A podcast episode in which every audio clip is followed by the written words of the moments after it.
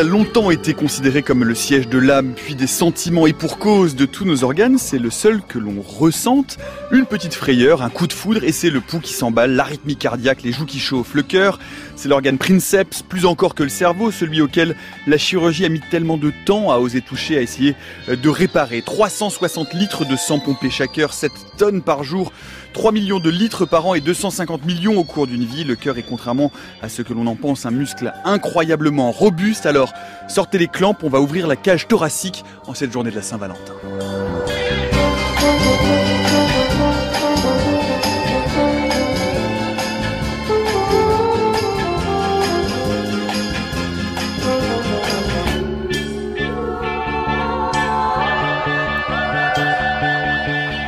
Histoire de cœur, c'est celle que nous allons vous raconter dans l'heure qui vient. Bienvenue dans la méthode scientifique. Et pour évoquer donc ces histoires de cœur qui, contrairement aux histoires d'amour, finissent plutôt bien en général, nous avons le plaisir de recevoir aujourd'hui Philippe Gorny. Bonjour. Bonjour.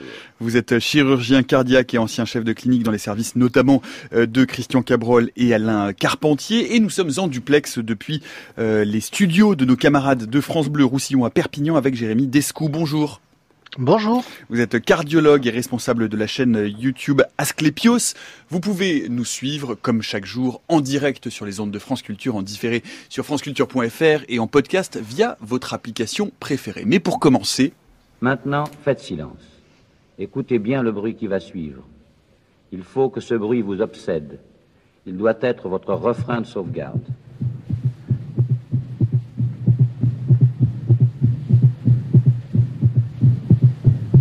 Tam-tam étrange, c'est la fin d'une vie. Vous allez entendre mourir un homme.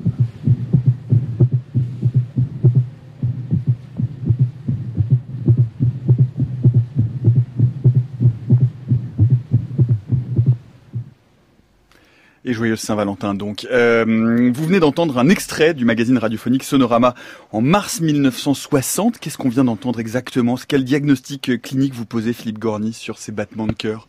Qui Euh, s'arrêtent Le, le battement a l'air normal, mais je, je vois qu'il y a un arrêt cardiaque final. Euh, Qu'est-ce que vous voulez que je vous dise de plus là-dessus? Rien, c'était juste une petite, euh, voilà, une- c'était- on a trouvé cette archive, on trouvait Mais- ça incroyable qu'on puisse entendre comme Mais bonjour l'ambiance. C'est ça.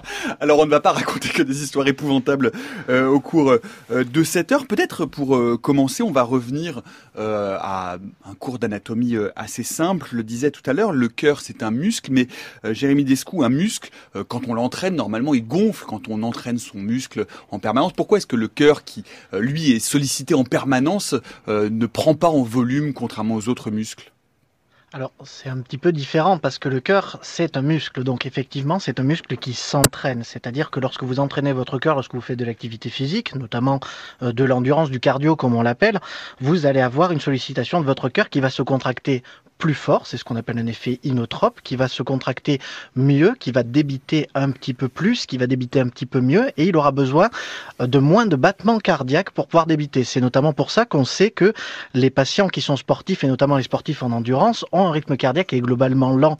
Vous avez par exemple les, euh, cyclistes qui peuvent battre au repos à 40 battements par minute, justement pour pouvoir solliciter leur cœur et pour pouvoir avoir des débits cardiaques et qui sont particulièrement importants. Donc non, le muscle est un, euh, enfin le cœur est un muscle qui s'entraîne, qui qui peut acquérir beaucoup de compétences à l'effort, mais il va pas avoir tendance à s'hypertrophier, c'est-à-dire à se muscler très fort ou à se dilater forcément, parce que ça c'est des conditions qui sont plutôt pathologiques. hein. C'est des problèmes cardiaques qu'on peut avoir. C'est pas ce mode d'expression qu'il utilise le cœur en gros. Euh, Philippe Gorny, peut-être euh, on a l'impression que ça, quand on regarde une, une coupe de cœur, il y a bon, il y a, euh, c'est, c'est, ça a l'air d'être, euh, ça rentre par un côté, ça sort de l'autre, ça a l'air d'être assez simple. En fait, c'est beaucoup beaucoup plus complexe et beaucoup plus précis que ça. La pompe cardiaque est en effet très très compliquée. D'abord, il y a quatre cavités. Euh, il y a des artères coronaires qui irriguent la pelouse, qui est le myocarde. J'appelle le myocarde la pelouse et les coronaires les tuyaux. Et tout ça doit marcher d'une façon synchrone, euh, doit être assuré par des battements automatiques euh, qui sont qui, qui sont dus à un, à un tissu qu'on appelle le tissu nodal. Il ne faut pas oublier que le cœur bat spontanément 100 000 fois par jour et que euh, lors de chacune de ces 100 000 fois, il nous assure notre pression artérielle, ce qui, ce qui est quand même un exploit assez extraordinaire. Et pour vous donner une image, admettons que quelle est votre pression artérielle 13 8. Bon, 13,8. Alors, 13,8 en langage médical, ça veut dire 130 mm de mercure. Je prends que la maxima. Et en langage imagé, ça veut dire que si je vous mets par terre ici et que je vous fais un trou dans la horte, à 13 de pression artérielle ou 130 mm de mercure, le sang va monter à 1m75 au-dessus de votre tête. Vous m'auriez dit 12, je vous aurais dit 1m50. Et vous voyez donc ce que ce petit organe de 300 grammes, et notamment le ventricule gauche qui propulse le sang dans la horte, est capable de faire. Un exploit extraordinaire 100 000 fois par jour. Et toute la vie. Et alors, euh, justement, ce, battement, c'est intéressant. On peut parler peut-être très rapidement de euh, cardiogénèse, d'embryologie. Quand est-ce qu'il naît? Qu'est-ce qui crée l'impulsion euh, cardiaque, Philippe Gorny? Ah euh, d'où viennent les cellules qui créent l'automatisme cardiaque. Euh, embryologiquement, euh, probablement, ça vient de, des cellules qui forment aussi la, neurogénèse, les, cellules donc nerveuses. Maintenant, à quoi est dû l'automatisme cardiaque spontané? Personnellement, je crois que personne ne le sait. Sauf si mon collègue euh, de Perpignan. Euh, Jérémy Desco, est-ce que vous avez des éléments de réponse à cette euh, question de l'impulsion cardiaque, de la naissance, de l'origine de cette impulsion? Sur, euh, sur l'embryologie cardiaque, ce sont, c'est un tissu qui est un peu particulier qui s'appelle le mésoderme qui va se différencier et vous avez des cellules qui sont des cellules contractiles, qui sont des cellules myocardiques et vous avez des cellules qui créent une impulsion électrique. C'est-à-dire que, bon après c'est, un peu compliqué à expliquer parce que c'est des courants euh, de, circulation, de, circulation ionique qui sont un petit peu difficiles, mais le muscle cardiaque a un espèce de continuum, c'est-à-dire vous avez des cellules qui envoient des impulsions qui, euh, qui vont dire au cœur à quel moment il faut battre. Et vous avez les cellules contractiles qui font pas partie du tissu nodal qui vont se contracter de manière, euh, de manière synchrone en suivant cette activité-là. Et on sait qu'il y a des nœuds, notamment le nœud sinusal, qui prend la main sur le cœur. C'est-à-dire que c'est le nœud qui bat le plus vite qui va décider de la cadence euh, ventriculaire. Ce qu'il y a aussi, c'est qu'il y a effectivement une activité qui est autonome. Le cœur se contracte tout seul, mais il est également relié à un système qui s'appelle le système système parasympathique et le système sympathique qui permettent, entre guillemets, de dire à votre cœur qu'il faut s'accélérer ben, quand vous faites une activité physique ou quand vous êtes soumis à un stress ou quand il faut chasser, parce qu'à la base on est des hommes de Cro-Magnon, et qu'il dit à votre cœur qu'il faut ralentir lorsque euh, ben, vous êtes en train de vous reposer ou lorsque vous êtes en train de digérer. Et donc c'est cet automatisme-là qui permet au cœur de se contracter en permanence tout le temps sans qu'il y ait une impulsion de la volonté, mais également ce système euh, végétatif, ce système parasympathique et sympathique qui permet de lui dire de s'accélérer ou de freiner en fonction de nos conditions de vie. Donc c'est quelque chose d'assez formidable au final. C'est ce qui est euh, petit, petit fait amusant. Euh, j'ai lu en préparant cette émission que la, la formation, le, le proto-cœur aux alentours de 20 jours en embryologie, le cœur se forme au, tout en haut du, de l'embryon, c'est-à-dire en fait au-dessus de la tête avant de, de migrer, euh, Philippe Gorny. Oui, il migre et d'ailleurs il reste tout en haut du cœur une fois qu'il est dans le cœur, puisque ça, ça se passe au niveau des, des oreillettes. Et euh, cet automatisme cardiaque, euh, qui est dû à des mouvements ioniques, comme, euh, comme l'a dit mon ami cardiologue, est, est, assez extraordinaire, mais on ne sait pas exactement pourquoi euh, cet automatisme et ces mouvements ioniques euh, s'auto-entretiennent spontanément. Ça, ça reste euh, un, mystère de la vie. Alors une question, puisque c'est évidemment un petit clin d'œil à cette journée que l'on apprécie ou non, chacun est libre d'avoir sa propre opinion sur la Saint-Valentin, mais le cœur, on l'a dit, effectivement, c'est le seul organe automatique que l'on ressent, dont on ressent l'activité, effectivement, un peu de peur, une petite frayeur, ou au contraire la présence de la personne aimée, et d'un seul coup, le rythme s'accélère. Comment se fait-il que le cœur soit à ce point-là euh, lié à nos émotions, Philippe Gorny ah, Eh bien justement, exactement par ces connexions avec les, nerfs qui le modulent, et dont vient de parler mon collègue, et qui sont pilotés euh, par le cerveau. Euh, d'ailleurs, on peut se demander, d'ailleurs ça a longtemps été considéré comme le centre des émotions, et on peut se demander d'ailleurs pourquoi les anciens dans l'Antiquité, alors qu'ils sentaient le pouls battre et le cœur battre, n'ont pas fait la relation entre les deux et ont décrit une circulation qui était complètement euh, erratique. Alors que finalement, c'est assez pour nous naturel de penser qu'entre le pouls et le cœur, il y a une relation. Hmm. On reviendra hein, sur euh, l'histoire, mais Jérémy Descou, on peut comprendre euh, en termes d'évolution, d'avantage évolutif, que bien pour quand on a quand on a peur, quand on ressent une frayeur, le pouls s'accélère pour préparer une réponse physique rapide, la fuite, le danger. Mais alors Comment se fait-il que quand on ressent euh, un sentiment amoureux, le pouce s'accélère aussi? Est-ce qu'on a une explication à ça?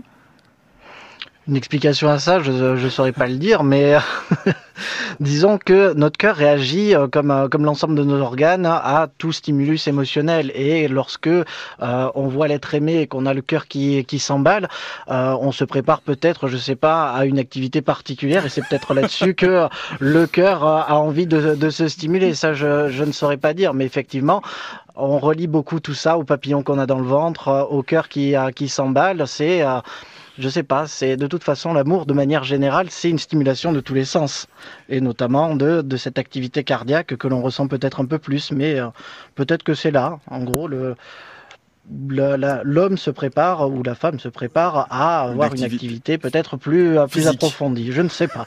Il faut savoir que le, le cœur, le cœur s'adapte à, à, notre situation physiologique et physique à, à, chaque seconde de notre vie. Donc ça change chaque seconde.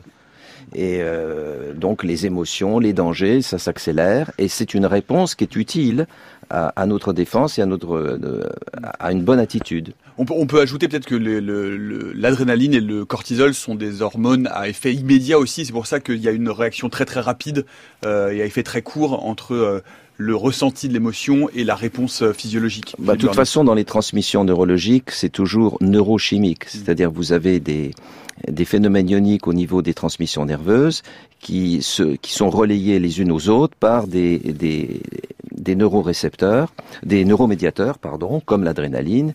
Et il est évident que à la fois l'adrénaline par voie circulatoire et à la fois les neuromédiateurs qui qui, transmettent l'influx d'un neurone à l'autre euh, interviennent. Jérémy oui, non, mais on, a aussi, comme vous l'avez dit, on a tout ce, bombardement hormonal qui, arrive. On a plein, plein d'hormones qui vont arriver, des hormones de stress, des hormones euh, de, de, la dopamine, tout ça, tout ça qui va être relargué et qui va avoir également un effet sur le cœur. C'est ces hormones vont avoir un effet qui est pléiotrope, c'est-à-dire qui va atteindre l'ensemble des organes et qui va avoir notamment une, euh, une activité sur le cœur. Et c'est à la fois merveilleux de voir que c'est un organe qui a euh, une place aussi centrale dans notre système au final.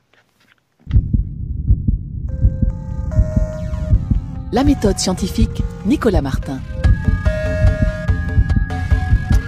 Écoutez le battre, euh, ce cœur, euh, cet organe central, cet organe vital, c'est l'histoire de cet organe euh, que nous déroulons tout au long de cette heure à 16h15 sur France Culture en compagnie de Philippe Gorny et de Jérémy Descroux qui est avec nous en duplex depuis Perpignan. Alors, on l'a dit tout à l'heure, hein, le cœur est historiquement identifié comme un organe essentiel du corps humain, mais la compréhension, vous le disiez Philippe Gorny, de la circulation sanguine est très très tardive. Bah, très tardive parce que euh, d'abord il y a eu des, des mauvaises interprétations. Tout commence avec l'anatomie, vous le savez. Et il y a eu de très mauvaises interprétations anatomiques dans les temps anciens. Les premières, euh, les premières euh, dissections anatomiques probablement ont lieu dans l'Inde antique.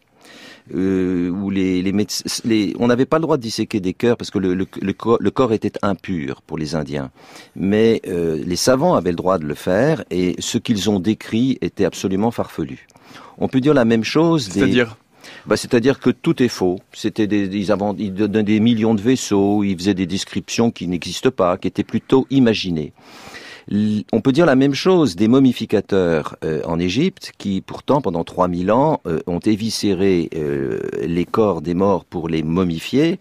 Et Dieu sait s'ils voyaient constamment défiler les mêmes organes et les mêmes choses. Et quand on regarde ce qu'ont décrit les Égyptiens, notamment dans des papyrus très anciens, comme le papyrus d'Ebers, qui date de 1600 avant Jésus-Christ, on voit qu'ils ne se trompent pas beaucoup pour décrire l'aorte et ses branches, qu'ils identifient pratiquement au Nil avec les canaux du Nil qui irriguent les champs et qu'on appelait les métus. Ça, ils se trompent pas, mais pour le reste, tout ce qu'ils décrivent est totalement euh, erroné et farfelu.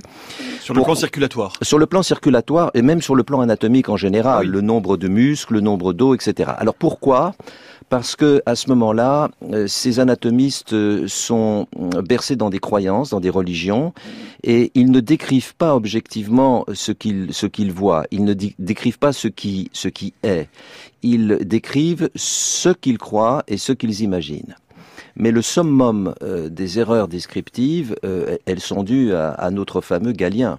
On va, y venir. Peut-être un mot, euh, Jérémy Descou, sur euh, cette, cette proto-histoire de la médecine et sur euh, finalement, on, on, a souvent imaginé que, ou en tout cas dit ou entendu que les Égyptiens étaient de grands anatomistes, précisément à cause de, des processus très longs, très complexes et surtout de, étalés sur une grande, grande période de momification. manifestement, comme vient de nous le dire Philippe Gorny, il se trompait amplement. Parce que le processus d'embaumement, si vous voulez, on peut avoir une description anatomique qui peut être relativement claire, mais il faut comprendre que euh, le fonctionnement cardiaque est un fonctionnement dynamique, c'est-à-dire que vous avez un cœur qui bat et qui va avoir une circulation qui va aller dans un sens et dans l'autre. Donc si vous n'êtes pas en mesure de voir euh, le cœur qui est en mouvement, c'est quelque chose qui est difficile à théoriser.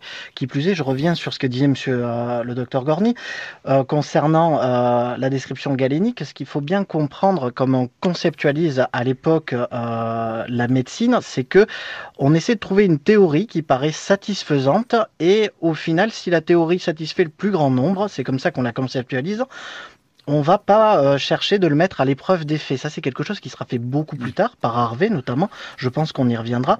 Mais concrètement, Galien, Galien, il théorise, il dit bon ben voilà, on a un système d'humeur, on a le sang qui circule, qui fait qui fait des reflux, on a l'air qui va aller refroidir ou réchauffer le sang, et voilà, c'est comme ça que ça fonctionne. Et il y a aussi une difficulté qui est importante, c'est que dans la circulation, c'est difficile de concevoir le retour parce que ça se fait pas au travers de petits capillaires qui sont vraiment microscopiques, qui sont pas visibles à l'œil nu ou à l'exploration de cette époque.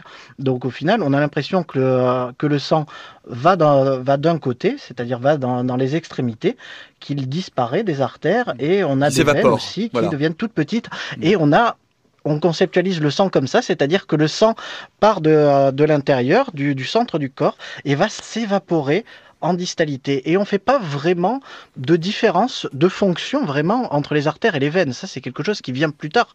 On se dit, c'est du sang, euh, bon, un peu différent, mais c'est le même sang et ça va du centre vers la périphérie. Mm. Et c'est un peu comme ça qu'on conceptualise à l'époque, effectivement. On pense effectivement pendant très très longtemps que euh, le cœur crée le sang. C'est-à-dire que le sang, on aura, il y a la, pompe rajoute du sang dans le corps en permanence et que le sang s'évapore aux extrémités. C'est pas exactement ça. Euh, comme, comme je vous le disais, donc les, les anatomistes décrivent plutôt ce, en quoi ils croient et ce qu'ils imaginent plutôt que ce qu'ils voient parce qu'ils n'ont aucune objectivité, ils sont bercés par des croyances ou ils spéculent. Euh, la, circulation qu'a décrit, euh, euh, qu'a décrit Galien, peut-être on peut dire un mot sur Galien. Bien sûr, allez-y, allez-y. Bon, vous savez qu'il est né à, Pergame en Asie mineure en 129 après Jésus-Christ. À ce moment-là, Pergame est sous le contrôle de Rome. Il est d'une famille d'intellectuels. c'est un très bon médecin. Il est dans la tradition hippocratique. Et quand il arrive à Rome, plutôt vers les années 160 et quelques, 165, 66, il a quoi 35, 40 ans, il décide de, se faire connaître, de se faire reconnaître. Et il va donner des dissections publiques euh, qui ameutent les foules. Il fait des dissections animales en direct, si j'ose dire, notamment même sur des singes et il décrit tout ce qu'il fait euh, et il imagine les mécanismes, les mécanismes physiologiques humains, il les décrit à sa manière, mais il spécule complètement. Et à propos de la circulation, il il reprend une vieille théorie qui venait des Assyriens, qui était que l'organe qui distribue le sang et qui le fabrique est le foie. Et euh, l'autre point important, c'est que pour Galien et tous les hippocratiques, euh, c'est les veines qui, apportent le sang aux organes. Pourquoi? Parce que quand vous ouvrez un cadavre, tout le sang est dans les veines, donc c'était naturel de le penser, et les artères sont vides. Donc les artères, c'est pour la circulation de l'air, d'où leur nom d'ailleurs. Mais avec Galien, c'est un peu plus complexe. Euh, il pense que de temps en temps, le sang passe aussi dans les artères à certaines heures du jour. Il peut changer de sens pour rafraîchir les organes. Et entre le foie, organe distributeur, les veines qui apportent le sang aux organes, les, artères où c'est tantôt l'air, tantôt le sang, il n'y a aucune continuité euh, entre, entre tous. Donc c'est un système ouvert. On ne sait pas trop comment ça fonctionne. Mais ce qui est extraordinaire, c'est de savoir pourquoi finalement c'est cet euh, enseignement de Galien qui a servi de référence euh, en, Europe pendant 12, 15 siècles, sans aucune contestation. C'est ça qui est un point important à comprendre. Alors justement, expliquez-nous pourquoi, parce qu'effectivement, c'est cette conception galénique qui presque par accident, en fait, va devenir la référence euh, de notre compréhension de l'anatomie, et notamment de l'anatomie cardiaque. Alors, par accident, pas tout à fait, parce que là, il faut revenir à l'histoire. je, je, vous savez que l'Empire romain chute en 476 après Jésus-Christ. Donc c'est vraiment la chute définitive de l'Empire romain. Et à ce moment-là, la, puissance euh, intellectuelle en Europe, c'est l'Église. C'est l'Église qui va détenir toute la connaissance. C'est l'Église qui va écrire en latin la connaissance, qui va la conserver dans des bibliothèques. C'est elle qui va nommer les princes, nommer les empereurs, les défaire. C'est elle aussi qui soigne à travers les moines, les prêtres, les clercs d'Église. C'est eux qui font les actes médicaux chirurgicaux. Et à un moment donné, euh, l'Église s'est dit, mais il faut qu'on prenne euh, un enseignement de référence. Et pourquoi vont-ils prendre l'enseignement de Galien? Tout simplement parce que d'abord, c'était un des plus célèbres euh, médecins de l'Antiquité romaine, parce qu'il a quand même été le médecin de Marc Aurèle au passage, mais c'est surtout parce qu'il avait été le seul parmi tous les médecins de Rome à ne jamais critiquer le monothéisme. Et boum badaboum, nous voilà partis pour 15 siècles de galénisme, mais avec une, croyance en Galien absolue, au point que si quelqu'un euh, trouvait à redire sur ce qu'avait décrit Galien, ou disait c'est marrant, euh, tel organe n'est pas conforme, la phrase tombait comme un coup près, euh, Galien ne s'est jamais trompé, et si ce n'est pas conforme, c'est que la nature a changé. Donc vous voyez dans quel état euh, on, on, était d'obscurantisme. Et tout ça, ça va durer quand même 15 siècles. Il y a eu bien sûr des précurseurs qui ont voulu euh, intervenir pour dire non, il s'est peut-être trompé, mais ils, ils, ont très mal fini. Je pense à Michel Servet, qui au XVIe siècle, en Espagne, a, qui était espagnol mmh. d'origine, mais qui a fini sur un bûcher euh, à Genève, non seulement parce qu'il était contre Calvin, mais aussi parce qu'il décrivait des choses qui dérangeaient l'establishment et notamment euh, l'Église. Jérémy Descou sur cette histoire et cette postérité galénique. Mais sur l'histoire de la médecine, euh, Philippe Gorny a tout à fait raison. C'est-à-dire que Galien va faire référence dans le, dans le monde jusqu'à très tard, jusqu'au XVIIe, XVIIIe siècle. Vraiment, les références galéniques, la théorie des humeurs, restent très ancrées pour une raison assez, euh, assez particulière. C'est qu'en fait, euh, effectivement, l'Église va reprendre la main sur tous les soins donnés à, à la chute de l'Empire romain. Donc c'est l'Église avec les moines bénédictins qui vont prendre la main. Mais il va y avoir l'université de Salerne et tous ces penseurs qui vont récupérer les textes, les textes antiques, qui vont euh, avoir, euh, comment dire, un espèce de, euh, comment, l'expliquer euh, un aspect sacré, c'est-à-dire que c'est comme euh, comme la Bible ou quelque chose comme ça, c'est un texte sacré fondateur sur lequel les euh, les médecins vont s'appuyer en disant que la connaissance était parfaite à l'époque antique et que à partir de cette époque antique, on n'a fait que décliner. Donc ce que font ces universitaires, c'est qu'ils vont récupérer ces textes, mais pas exactement les textes comme vous pouvez les imaginer, c'est-à-dire bien fabriqués, bien comme il faut. Non, non, c'est des textes qui ont voyagé, qui sont passés par l'Empire perse, qui vont euh, traverser euh, l'Arabie, qui vont être traduits de multiples fois. Et au final, c'est euh, des textes qu'on va récupérer, qui vont être traduits de mille langues, en fait, et qui vont revenir dans le circuit, retraduits en latin, qui est la langue des universitaires de l'époque. Et on a une compréhension qui est très partielle parce qu'il y a des traductions bah, qui sont mal faites ou alors qui sont réinterprétées et que l'art de la traduction, notamment à ce moment-là, c'est aussi un art de la réinterprétation, c'est-à-dire que le traducteur n'est pas quelqu'un qui traduit littéralement, c'est quelqu'un qui va aussi apporter sa patte, apporter un petit peu sa réflexion. Donc au final, ce qui revient de Galien, c'est quelque chose de très hétéroclite, quelque chose de très particulier, mais qui reste très sacré. Et les médecins médiévaux qui sont pas, pas si obscurantistes que ça, là je suis pas exactement d'accord, vont essayer de tourner autour de euh, ce texte sacré et essayer de dire on se recolle à tout ça et ils vont quand même évoluer, même si ce texte va avoir une importance qui est prépondérante à l'époque. Hein. C'est-à-dire que il faut vraiment pas déroger du dogme, mais on peut tourner autour, on peut dire moi je l'interprète plutôt comme ça, moi je le visualise de cette manière-là, et les textes médiévaux qu'on récupère en fait sont très richement illustrés, très richement réécrits par euh, tous ces médecins médiévaux qui vont participer à l'essor de la connaissance à ce moment-là. Donc c'est assez intéressant à voir, oui. Il, faut dire aussi que pour, pour autant euh, la, compréhension galénique, on trouve hein, des écrits, euh, notamment dans la médecine arabe, qui comprennent mieux, notamment la circulation courte, la petite circulation pulmonaire, mais qui sont complètement mis de côté. Oui, bah, c'est par exemple Ibn an-Nafis voilà. au Caire au XIIIe siècle. Euh, Ibn an-Nafis au Caire au XIIIe siècle qui euh, est un homme sensé qui découvre la petite circulation, c'est-à-dire ce qui concerne la sortie du cœur et le poumon. Euh, il imagine évidemment, il connaît les écrits de, de, de, Galien. de Galien, donc il imagine que Galien s'est trompé, mais il ne sera pas entendu parce qu'il arrive trop tôt.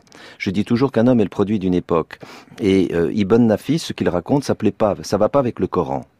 C'est la même chose qui est arrivé pour Michel Servet. Il a aussi compris la petite circulation, mais il arrive trop tôt parce qu'on n'est pas encore à la fin, tout à fait à la fin de la Renaissance. On est encore dans le médiéval.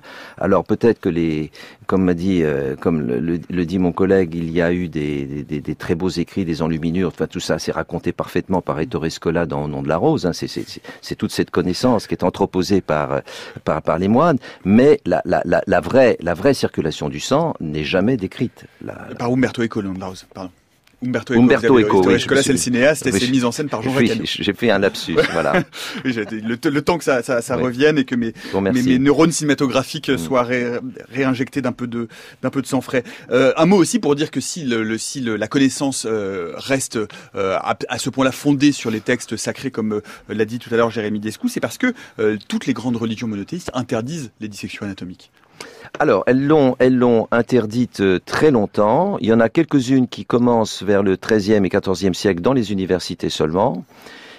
Et euh, là, si nous arrivons maintenant à la fin du, Moyen Âge euh, et, à la fin de la Renaissance, pardon, et, qu'on parle des, universités européennes, puisqu'on va arriver probablement à William Harvey.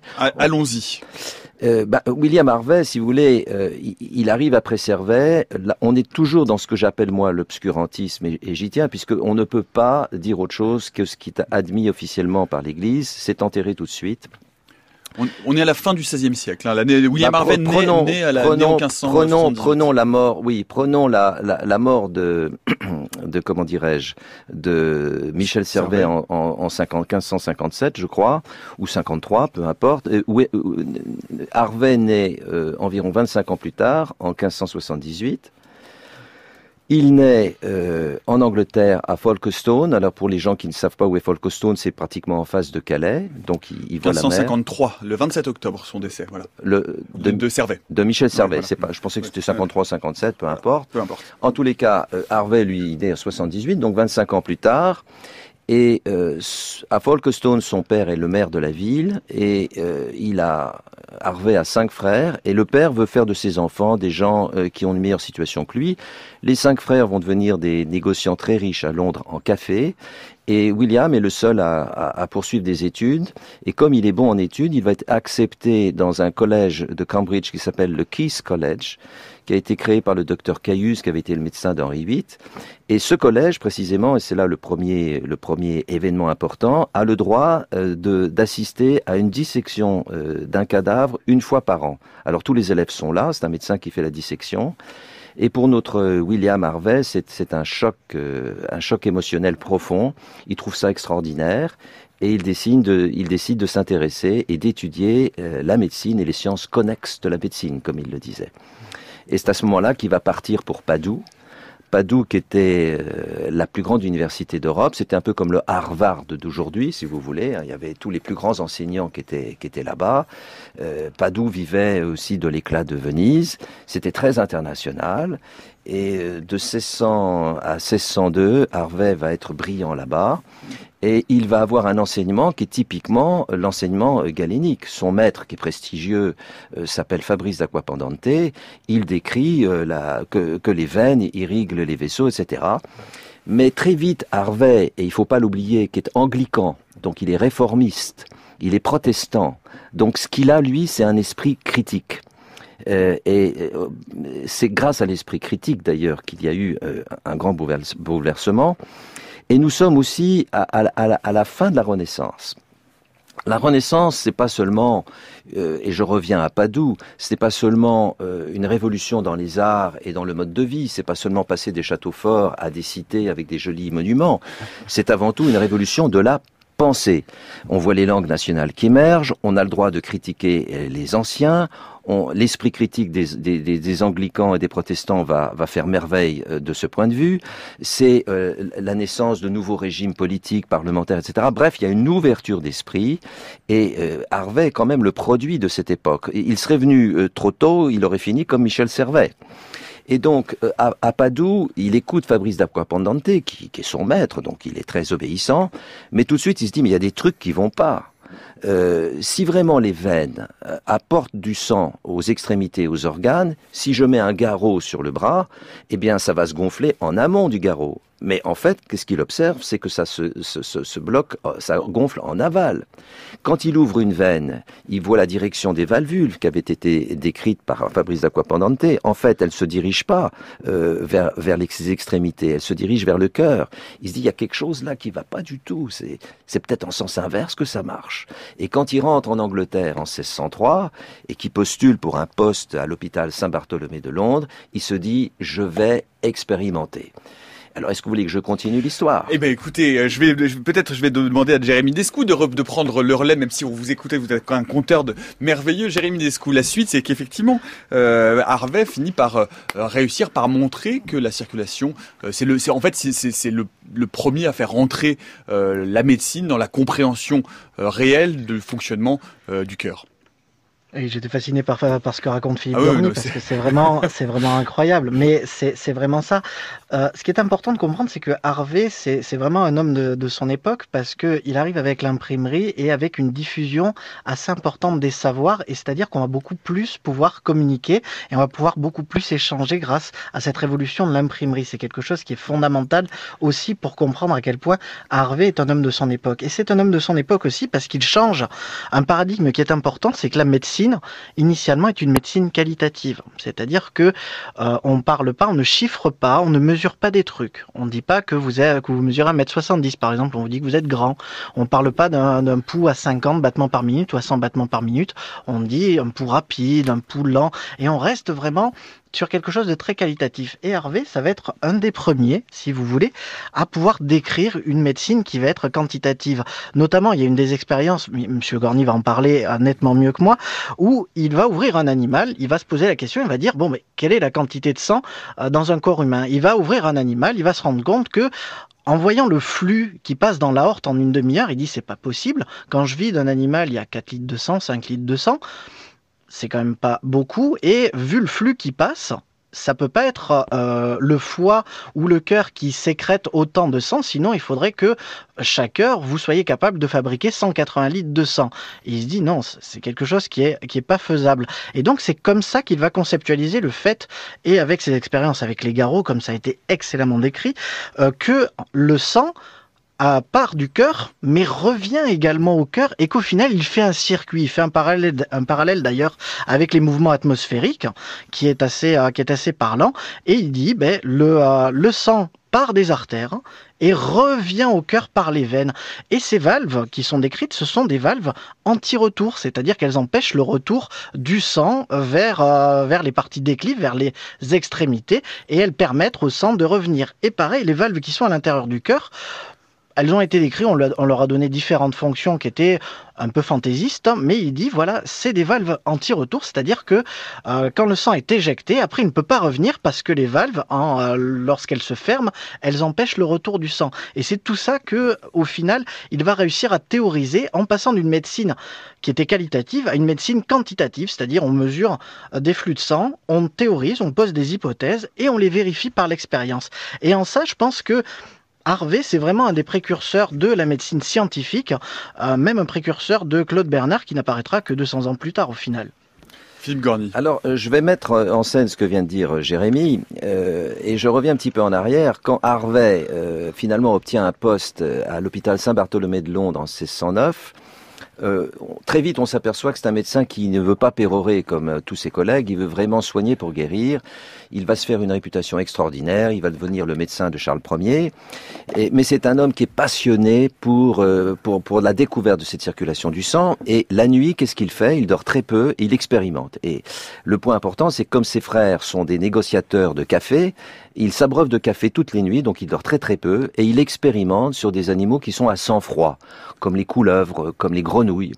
Et il fait des, expériences que, j'ai reproduites en, laboratoire quand je travaillais dans le labo de Carpentier. On les a fait sur des grenouilles, on a refait toutes les expériences de Harvey. Et euh, il a mis par exemple des ligatures à l'entrée du cœur sur les veines caves. Et là, il voit que le cœur se vide de son sang, devient exsangue et s'arrête. Il lève la ligature et pof, le cœur repart. Puis il met une ligature sur la sortie du cœur, à la horte. Et là, bien sûr, comme le cœur ne peut plus évacuer, il gonfle, il est prêt à éclater comme une baudruche, et il lève la ligature, et pof, tout s'arrange. Et il comprend à ce moment-là qu'il y a une continuité entre les veines, le cœur et les artères. Plus tout ce que vient de dire Jérémie, plus d'autres expériences où il apporte la notion de pression, il arrive finalement à être certain que la circulation est celle que Jérémie vient de décrire. Et en 1816, mais vous allez voir, on n'est pas au bout de nos peines. En 1816, à ses élèves, il décrit pour la première fois la circulation du sang. En 1716. En, en, en 1616. pardon. Oui. Oui. Ouais, on saute d'un siècle. En 1616. En 1616, puisqu'il est né en Mais 1578. pourtant, il n'est pas au bout de ses peines. Et il va attendre encore 12 ans pour publier le livre qui va faire un grand boom en Europe, un livre de 72 pages. Je vais vous donner le nom du livre, Exercitatio Demotu Cordis et Sanguinis in Animalibus. Ça a été publié à Francfort, à la foire de Francfort du livre, diffusé par l'imprimerie dont Jérémie a parlé il n'y a pas longtemps. Et ce livre va foutre par terre 1500 ans de galénisme. Évidemment, euh, tous les galénistes d'Europe vont pousser des cris. Et c'est à ce moment-là que la guerre entre les circulateurs et les anticirculateurs, qui a été féroce, va commencer.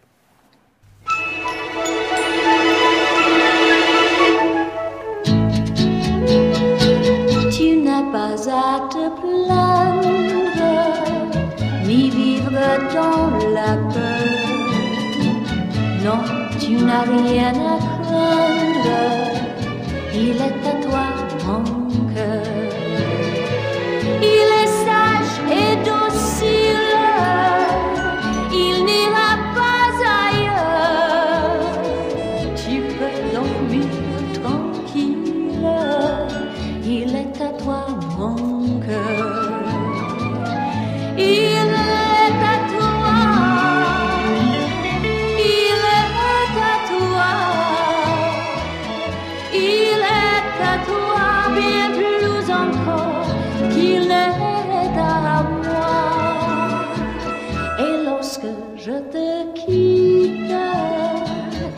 épargne-moi tes pleurs. Je te reviens bien vite, il est à toi mon cœur.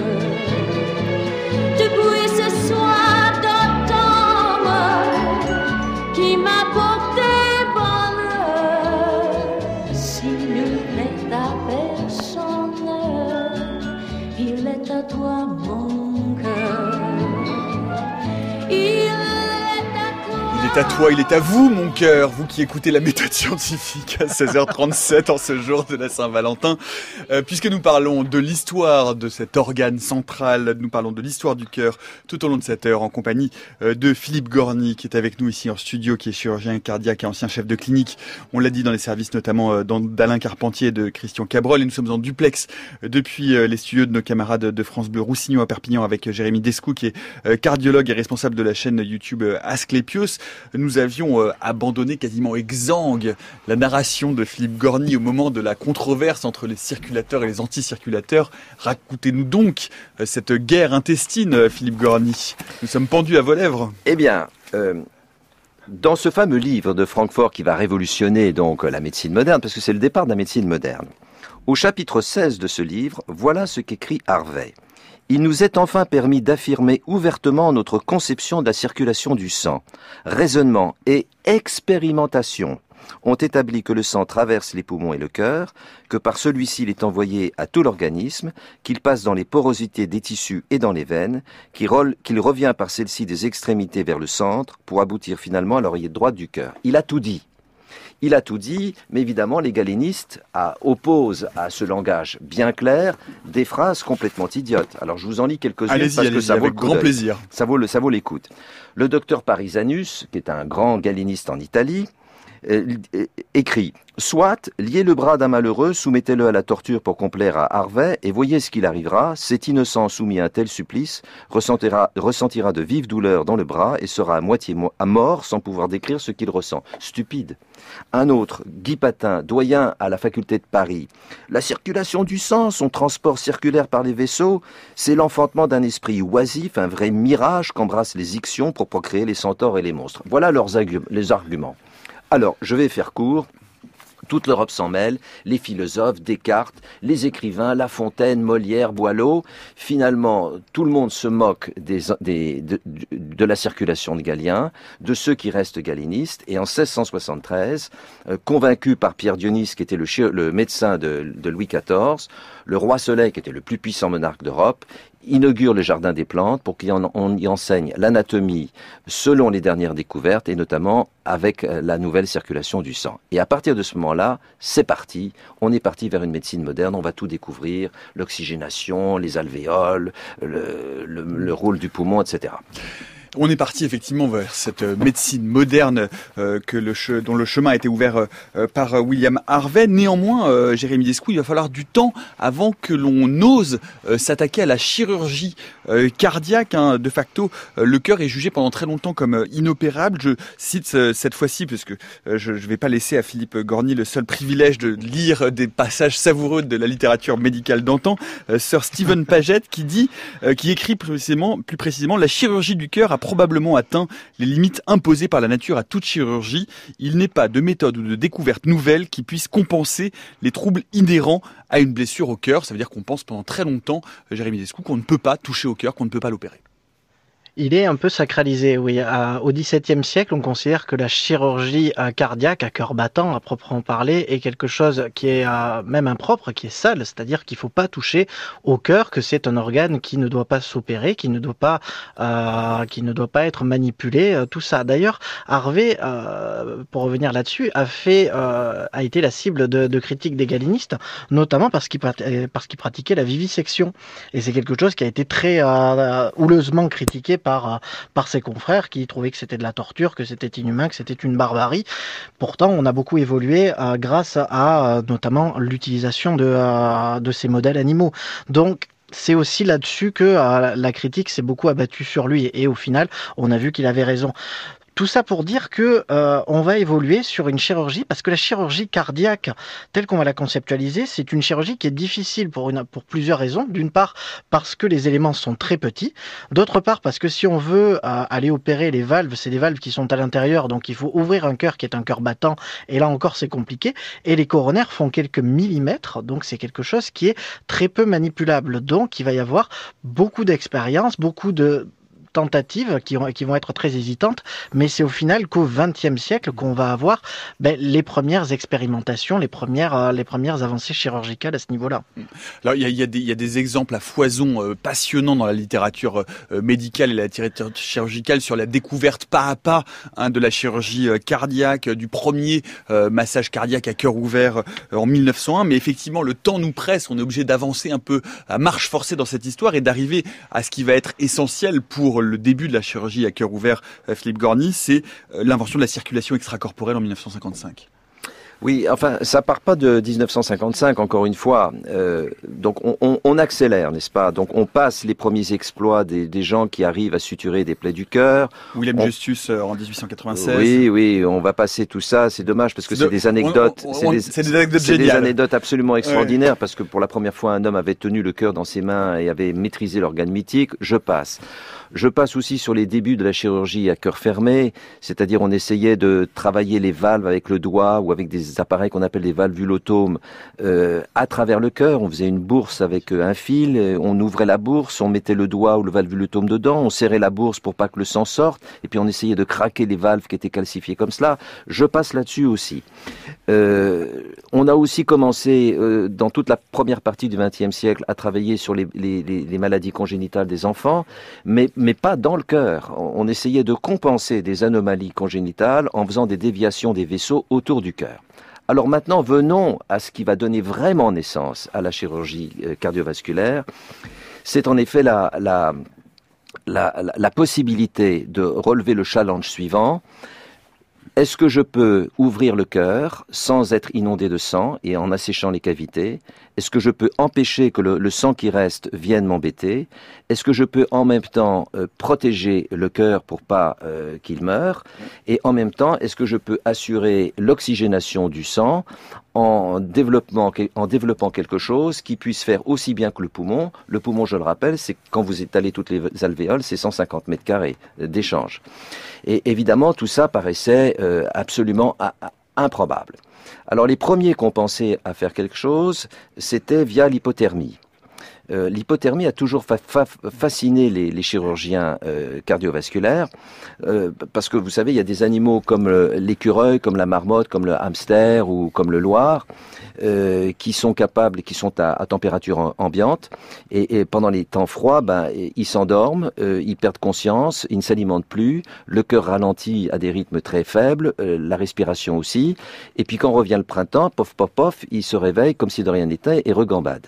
Le, un hamster, à moins 40 degrés, il devient raide Celsius, il devient raide comme une planche, et à 10 degrés Celsius, il se réveille et il marche. Bon. Alors, il y les premiers, il y en a plusieurs qui ont essayé de, de voir si l'homme pouvait tolérer l'hypothermie. Et, euh, ça s'est fait surtout entre la guerre de 45 et, et- et 50. Et on a vu que l'homme pouvait tolérer des hypothermies qui arrêtent le cœur et qu'on pouvait le ramener euh, à la vie. Mais la circulation extracorporelle est, surtout née dans l'esprit d'un ch- d'un chirurgien américain qui s'appelle John Gibbon, et ça commence en 34 l'histoire. Il est euh, à l'hôpital Massachusetts de Boston, qui est l'hôpital général de, Boston. Il, est, il a passé 17 heures auprès d'une patiente qui a des problèmes cardio-respiratoires graves et qui va mourir. Et il le supporte pas. Et il décide d'inventer cette machine euh, complètement folle. Il va commencer à la fabriquer lui-même chez lui avec sa femme. Ils sont bricoleurs. Et dès 35, il, il opère des chiens et des animaux. Et ça a l'air de marcher cette affaire. Mais pourtant, et je vais aller très très vite, il va mettre 20 ans pour l'expérimenter pour la première fois chez l'homme. Il commence la première opération euh, en 53 avec cette machine pour fermer rapidement une communication interauriculaire. Il y a eu un échec, il y a eu un succès, et puis il y a ensuite deux échecs parce que les indications étaient mal posées.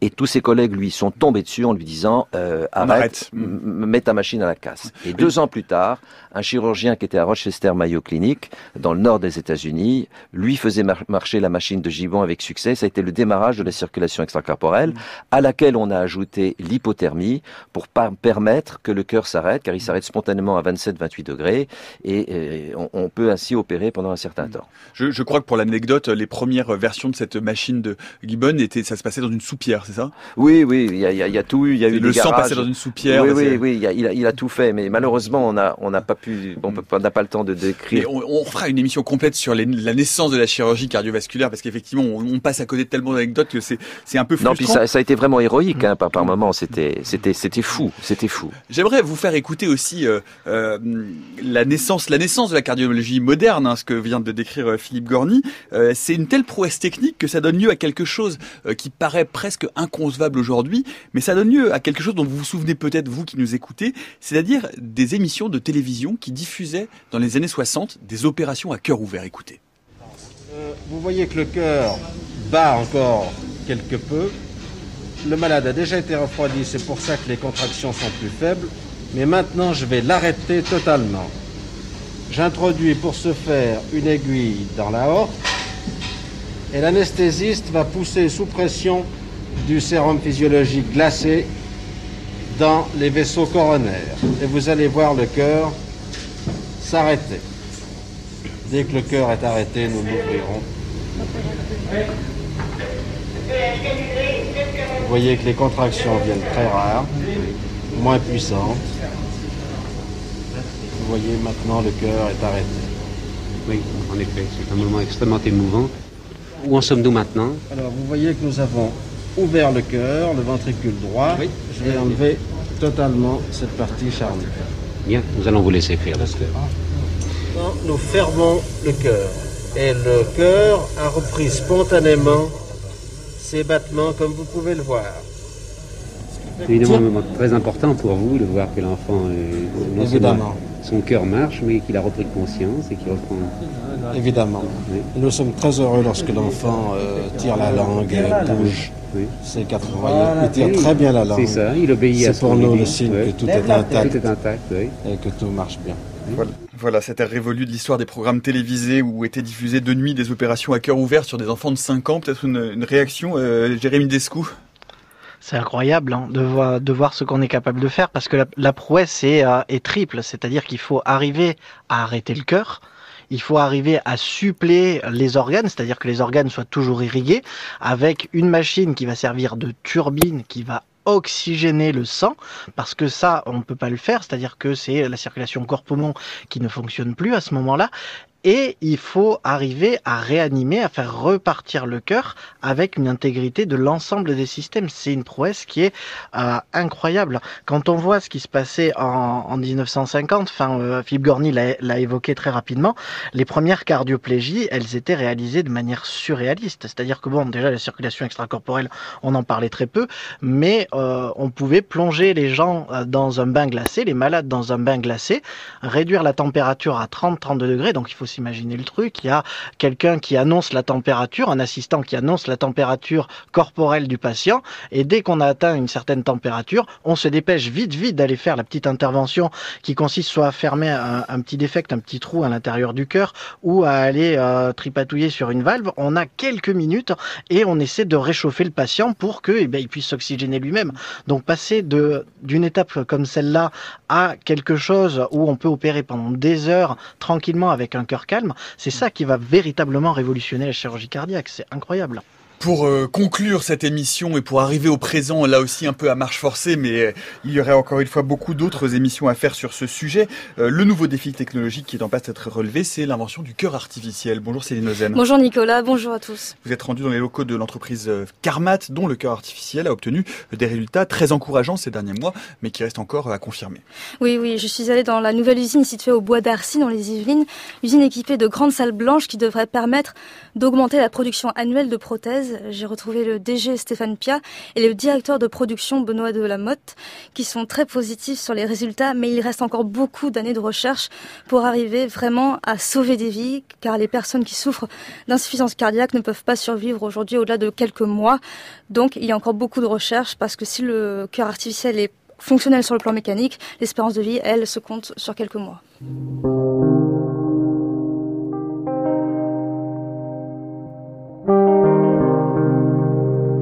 Notre ambition, c'est de créer le premier cœur euh, artificiel physiologique. Donc il y a de plus en plus de gens qui vont en insuffisance cardiaque avancée. Il n'y a pas de solution aujourd'hui. Alors est-ce que cardiaque est la solution? Ça, on peut pas le dire. Est-ce que c'est une des solutions? Probablement oui. Euh, les résultats cliniques sont au-delà nos- de nos attentes, donc ça c'est une très bonne nouvelle. Et quand vous lancez une nouvelle technologie, c'est est-ce que ça marche? Est-ce que vous êtes capable de le produire? Alors la première question, je pense qu'on y a répondu et on verra les. Bien sûr, il faut attendre la fin de l'étude, mais les résultats sont très très positifs. Benoît Doriver, donc je suis directeur de production euh, chez Carmat. Donc ici, euh, dans, sur Bois d'Arcy, on va fabriquer euh, réellement la, la prothèse. Donc il y a une cinquantaine de personnes ici sur l'usine d'ici. Donc cette prothèse, c'est une prothèse bio-implant. Il y a à la fois, ça fait appel à plusieurs technologies mécaniques, hydrauliques, électroniques. Il y a aussi euh, tout ce qui est biologique, donc la membrane, la membrane hybride à base de péricarde de veau. Parce que un des enjeux, c'est les mots compatibilité pour qu'il n'y ait pas des, des- des problèmes de rejet. Ou Voilà, c'est exactement. Donc avec cette prothèse-là, euh, le patient n'a pas besoin d'être suivi. Il n'y a pas de thrombose, par exemple, qui vont se créer. C'était un, gros challenge pour la prothèse. On a la chance de, de justement d'avoir euh, une, forte équipe d'ingénieurs qui ont développé euh, une membrane qui est très spécifique, qui va se mouvoir un peu comme un, comme un drapeau et créer un flux de sang dans la prothèse qui ne permet pas au sang de stagner à un endroit. Comment ça se passe le processus de construction? Quelles sont les pièces majeures? Alors, on va, on va avoir un, un- dans un premier temps un corps, un, un corps en pic, un matériau qui est, qui est biocompatible.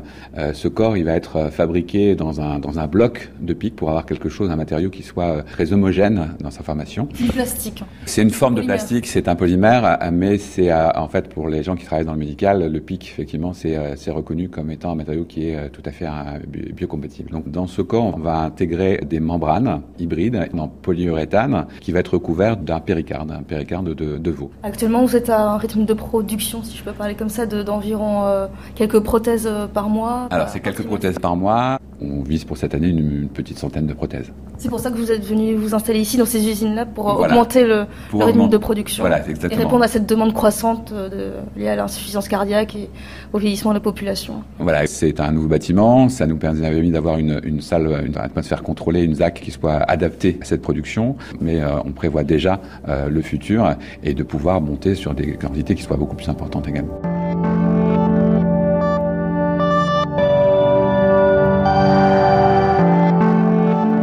Alors, maintenant, on a une salle blanche qui pourra nous permettre éventuellement de faire 600, 700, 800 prothèses par an. Maintenant, la difficulté, c'est comme à chaque fois, c'est qu'on va avoir ce qu'on appelle les stop and go. Donc, on va faire de l'expérience, on va changer des choses, on aura des problèmes, on aura des problèmes sur le produit, on va s'arrêter un peu, on va reprendre. Et ça, ça dure en général des années, malheureusement. Je pense qu'au niveau clinique, on a démontré que la prothèse fonctionne peut-être même mieux que ce qu'on pouvait espérer il y a des années de cela. Donc, ça, c'est très positif. Maintenant, notre mot d'ordre, c'est fiabilité, durabilité. Donc, il va falloir qu'on attende, qu'on voit les patients, combien de temps euh, ils durent avec la prothèse. On espère le plus longtemps possible pour eux et leur famille. C'est pour ça que la, la, composante électronique est très importante pour euh, assurer un suivi, une surveillance post-opératoire. Il est vrai que la chance qu'on a, c'est qu'on saura ce qui se passe euh, en temps réel. Donc on pourra prédire et prévoir des problèmes, que ce soit dû à la prothèse ou physiologique, parce que le patient est en train de se dégrader, donc on pourra modifier son traitement euh, médical. Donc euh, en effet, il va falloir qu'on se prépare également pour ça. Euh, donc on est en train de travailler sur le télémonitoring et puis après qu'est-ce qu'on fait de ces données-là? Comment on les traite? Parce que le médecin, euh, bon, il n'a pas non seulement à, monitorer les patients, il faut qu'il les traite. Donc là il y a beaucoup de travail à faire. Donc nous, on travaille déjà sur la collecte, hein, c'est déjà un premier pas. Puis après, on va commencer à penser quelles sont les données euh, qu'on veut recueillir et comment on veut les présenter aux médecins pour les aider à la décision. Donc, euh, Là, on est dans la zone de réception. Zone de réception, donc les produits, euh, l'ensemble des produits vont être réceptionnés ici. C'est les, les, constituants de base, ouais, les, euh, les, matériaux. Tout à fait, les matériaux, tout ce qui est consommable également, donc la glutéraldéhyde pour euh, permettre de conserver en fait les, les péricardes. Donc c'est tous ces produits, euh, toutes ces matières premières vont arriver ici et elles vont être contrôlées dans la pièce qui est juste à côté, contrôle labo, contrôle métrologique. L'ensemble des, des, des critères qui ont été définis au niveau du contrôle vont être faits dans cette zone-là. Et justement, l'assemblage se fait où? Alors l'assemblage se fait en ZAC, donc en zone d'atmosphère contrôlée, qui est en zone ISO 7. Alors malheureusement, on ne peut pas rentrer dans la salle blanche, mais on peut voir euh, à travers la caméra les écrans, donc vous pouvez avoir une, un suivi sur toutes les salles. Euh, voilà, on les peut avoir un suivi euh, des opérations en cours. Là, vous avez les deux SAS. Donc là, vous avez une personne justement qui est en train de, de s'habiller. Donc ce matin, on va tester des pièces en particulier Alors ce matin, il va y avoir euh, des tests, oui, c'est un ingénieur R&D qui va aller tester euh, ce qu'on appelle le, le banc recette. C'est un banc qui nous permet de régler en fait la prothèse une fois qu'elle est constituée. Donc, comme on l'a dit, c'est une prothèse qui est à la fois euh, mécanique et biologique. Le fait d'être biologique euh, demande d'avoir un réglage assez poussé. Là, on a un nouveau banc qui va être validé dans, dans deux semaines. C'est un banc automatique qui permet de faire le suivi dont on parlait tout à l'heure? Voilà, en fait, ce qu'il faut s'imaginer, c'est qu'on a une Formule 1, euh, le moteur sort, et maintenant, il faut ajuster tous les paramètres de la Formule 1 pour avoir quelque chose d'optimum. Et c'est ce banc qui va, qui, va, qui va servir à ça derrière, il y a quelque part, euh, on a, on a 120 000 patients et ces 120 000 patients, voilà, ils sont en attente. On est bien conscient et toutes les personnes qui travaillent ici sont bien conscientes que derrière, voilà, il y a un patient et il y a des patients qui sont dans notre attente. Donc il faut qu'on aille vite, il faut qu'on se développe rapidement, il faut qu'on monte la production rapidement pour pouvoir fournir au moins ces 120 000 patients. Voilà le reportage du jour sur ce cœur Karmat et je ne peux pas euh, conclure cette émission sans résister à la tentation de vous faire réécouter cette petite archive de 1960, un conseil. Votre cœur nécessite les mêmes soins que le moteur de votre voiture. Défendez-le de ces voleurs de pulsations, le tabac, le bruit, la bonne chair et hélas, les soucis que vous devez essayer de tamiser. Et surtout, soyez optimiste et gai. Votre cœur vous en sera reconnaissant. Et joyeux Saint-Valentin à tous. Merci à mes deux invités du jour. Merci Philippe Gorny. Merci à Jérémy Descou qui était avec nous euh, depuis les locaux de France Bleu Roussillon à Perpignan. Merci aux camarades de France Bleu. Philippe Gorny, Jérémy Descou, je m'engage ici même à faire une deuxième émission et un deuxième chapitre pour parler de la naissance et de l'évolution de cette chirurgie cardiovasculaire que nous avons passée trop rapidement au cours de cette émission qui était absolument euh, passionnante. Merci à toute l'équipe de la méthode scientifique de Minaguet de Saint-Fulfranc, Céline Lausanne, Eve Etienne, Antoine Beauchamp, Éléonore Pérez, Olivier Bétard à la réalisation et Louis À la technique. Demain, dans le prochain épisode de la méthode scientifique, table ronde consacrée à l'actualité des sciences et de la recherche, nous dirons adieu à Opportunity, le rover martien qui a rendu l'âme. Nous parlerons de l'extinction des insectes, du lien entre santé bucco-dentaire et Alzheimer et de la possibilité d'un déclin démographique à moyen terme. Rendez-vous demain à 16h jusqu'à preuve du contraire.